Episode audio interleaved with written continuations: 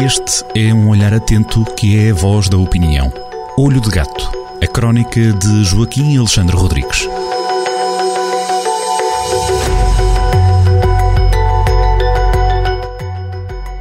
Cão, Guaxinim, Cordões Sanitários e o Bonito Serviço do Juiz Rosa é o título que o Olho de Gato, Joaquim Alexandre Rodrigues, escolheu para a crónica desta semana. Joaquim começa desta vez por falar sobre as novidades em torno da Covid-19. Porquê? É uma história já muito longa. Aquilo terá começado por finais de novembro, princípios de dezembro de 2019, no mercado do Wuhan, um mercado de animais vivos né, nessa zona. Aí é o, o, o, o, o epicentro, foi o epicentro da epidemia. Ah, tem havido publicações de vários estudos, eh, ainda não, eh, portanto, os resultados cientificamente ainda, ainda não são definitivos, aliás, na ciência não há nada definitivo. Eh, as hipóteses vão sendo avançadas e, e, e o, o, e, são boas enquanto resistirem às refutações. E para já, dois, dois estudos recentes, publicados em fevereiro, por duas equipas de cientistas, dão exatamente com, como certo que tudo começou no, no, no, na zona, na secção de venda de animais vivos do mercado Anan, na cidade de Wuhan, na China. Pronto, tudo começou aí. Eles recolheram amostras, eh, depois de ter havido lá um surto de 140 e tal pessoas, logo iniciais, em, eh, em dezembro de 2019, recolheram amostras de superfícies, de produtos e de animais. E ali uh, uh, uh, vendem-se animais, portanto, ou vendiam-se, porque uh, este, estes centros de, de, estes mercados de animais vivos foram, foram fechados, por causa disso foram fechados na China e, e acho bem que continuem eh, fechados. Eh, eles foram, eh, eh analisaram eh, aves, cobras, texugos, salamandras gigantes, crocodilos siameses, uma bicharada, alguma dela asiática. Pronto. E sempre foi falado, nós aqui eh, no, no Olho de Gato também falámos sobre isso, que o vírus, o SARS-CoV-2, teria saltado do morcego para um pangolim e de um pangolim para um humano lá no, no, no, mercado de, de, de, animais vivos, lá na zona do mercado de animais vivos. Pelos modos, agora eh, eh, estamos, continuamos no universo dos bichos asiáticos, não os conheço. Eh, o responsável por esse, por esse salto viral deixou de ser o, o o, o pangolim, o simpático pangolim, e passou a ser o cão guaxinim, que é outro bicho que eu tive que ir ver, é, é em inglês, eu li isto no, na The Science, uh, dizem uh, raccoon dog, salvo erro, é assim que se diz em inglês, eu fui ver raccoon dog, é exatamente. Fui ver, e a tradução é cão guaxinim, eu não faço ideia eh, de que, que raio de bicho é este, pelos modos os chineses apreciam a carne, portanto comem-no, e usam-lhe a pele uh, e usam-lhe também a pele. Pronto, é isto. Até se poderia dizer, uh, lembrar algum histórico, uh, porque é que estes mercados de animais vivos resistiram tanto tempo na China. E é uma tradição que não é tão grande como se julga. Eh, aconteceu na, na China, aconteceu por finais do, do, dos anos 50, princípios dos anos 60 do século passado, por causa da grande fome.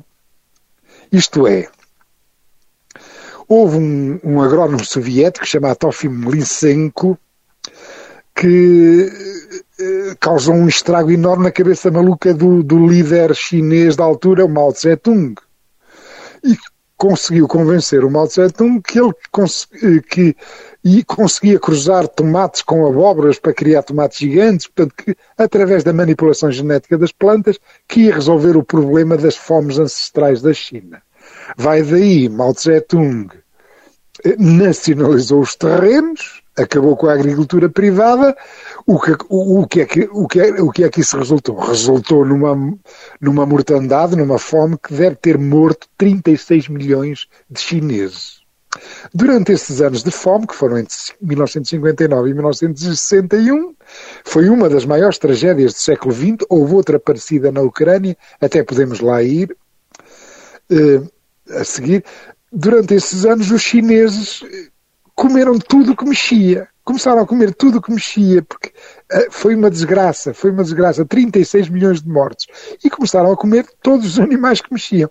E foi daí que surgiu depois este hábito de comer animais esquisitos e, e, e por isso é que continuou a haver já depois de acabadas as fomes, entretanto, Mao Tse Tung morreu, a China eh, aderiu à Organização Mundial do Comércio, começou a crescer e, felizmente, os chineses agora, eh, cada vez há mais chineses na, na classe média e, portanto, já não há estes perigos de fome, mas continua este fome de, de este hábito de comer animaizinhos vivos, estranhos, e, e, e num deles, portanto, pelos modos no cão guaxinim, desta vez houve o tal salto viral do SARS-CoV-2 que veio do morcego, cão guaxinim, guaxinim humanos, humanos, mundo inteiro.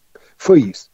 A fome da Ucrânia, eh, já completamente fora completamente fora da crónica, a fome da Ucrânia do Holodomor, que aliás é, é, é negado pelos comunistas, eh, nós ouvimos cá, eh, por exemplo, o senhor António, Francisco Louçã a negar o Holodomor, por exemplo, no ano passado.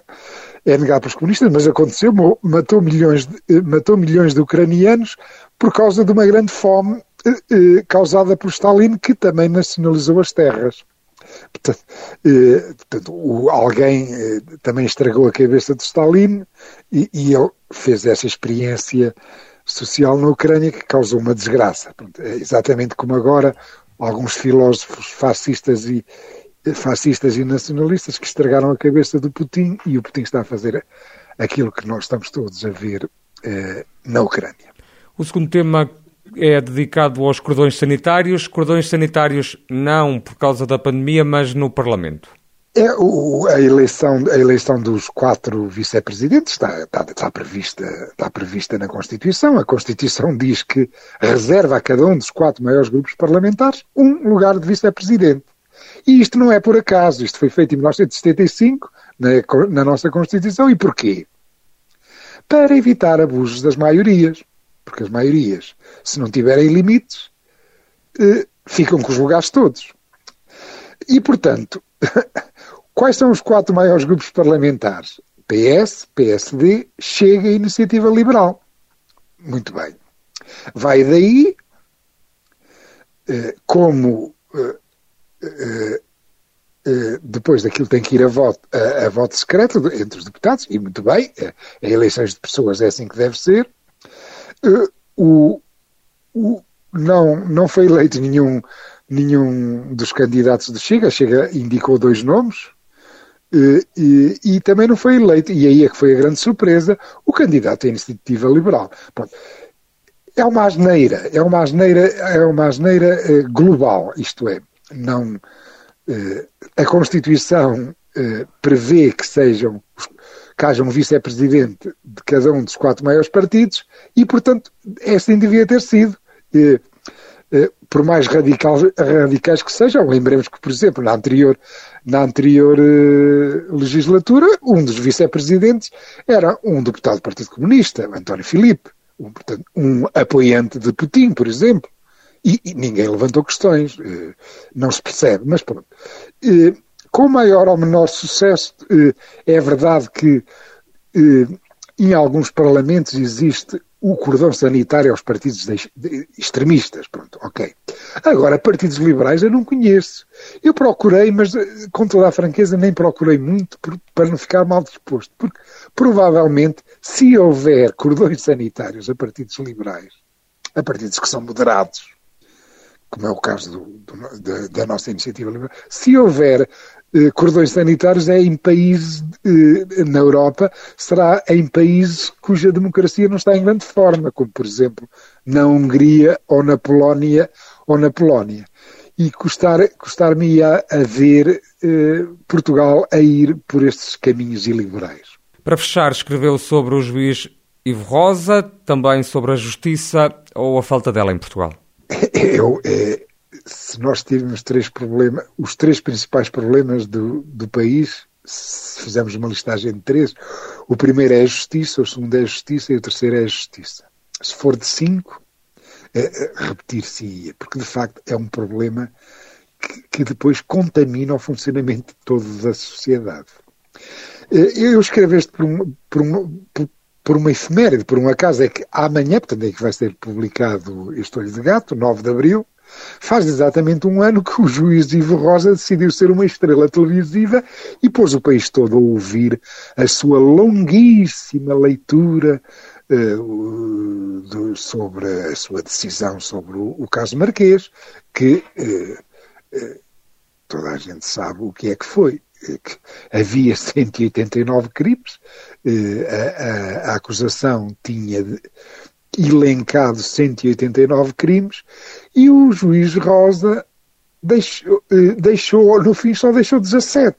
172 mandou-os para o caixote do lixo. E nenhum dos crimes que deixou era de corrupção. Portanto, nenhum daqueles, o dono disto tudo e os seus empregados, portanto, entendamos, o, o, o senhor Ricardo Salgado era o arguído principal, trabalhava na casa dos milhares dos milhões, depois as outras pessoas, incluindo aquela criatura patética chamada José Sócrates, era tudo empregados dele, gente que trabalhava na casa dos milhões. Eh, causou prejuízos ao país, mas de facto o dono disto tudo é que era o mastermind, a cabeça daquele povo. E no juízo do, do de Ivo Rosa, nenhuma daquelas pessoas é, é acusável de corrupção. O país ficou furioso. O Instituto de Ciências Sociais, na altura, mediu a confiança dos portugueses na justiça, fazendo um inquérito antes de 9 de abril, exatamente antes, pouco antes de 9 de abril, e depois de, de, de, de 9 de abril. E detectou uma queda da confiança dos portugueses nos tribunais na ordem dos 16%. É um trambolhão. Foi eh, a, a leitura, 9 de abril de 2021, com o senhor eh, juiz Ivo Rosa, foi um desastre reputacional da nossa justiça. Ora bem, depois, depois daquela data, as coisas não melhoraram nada, muito pelo contrário. As notícias que, que têm vindo a público metem medo ao susto.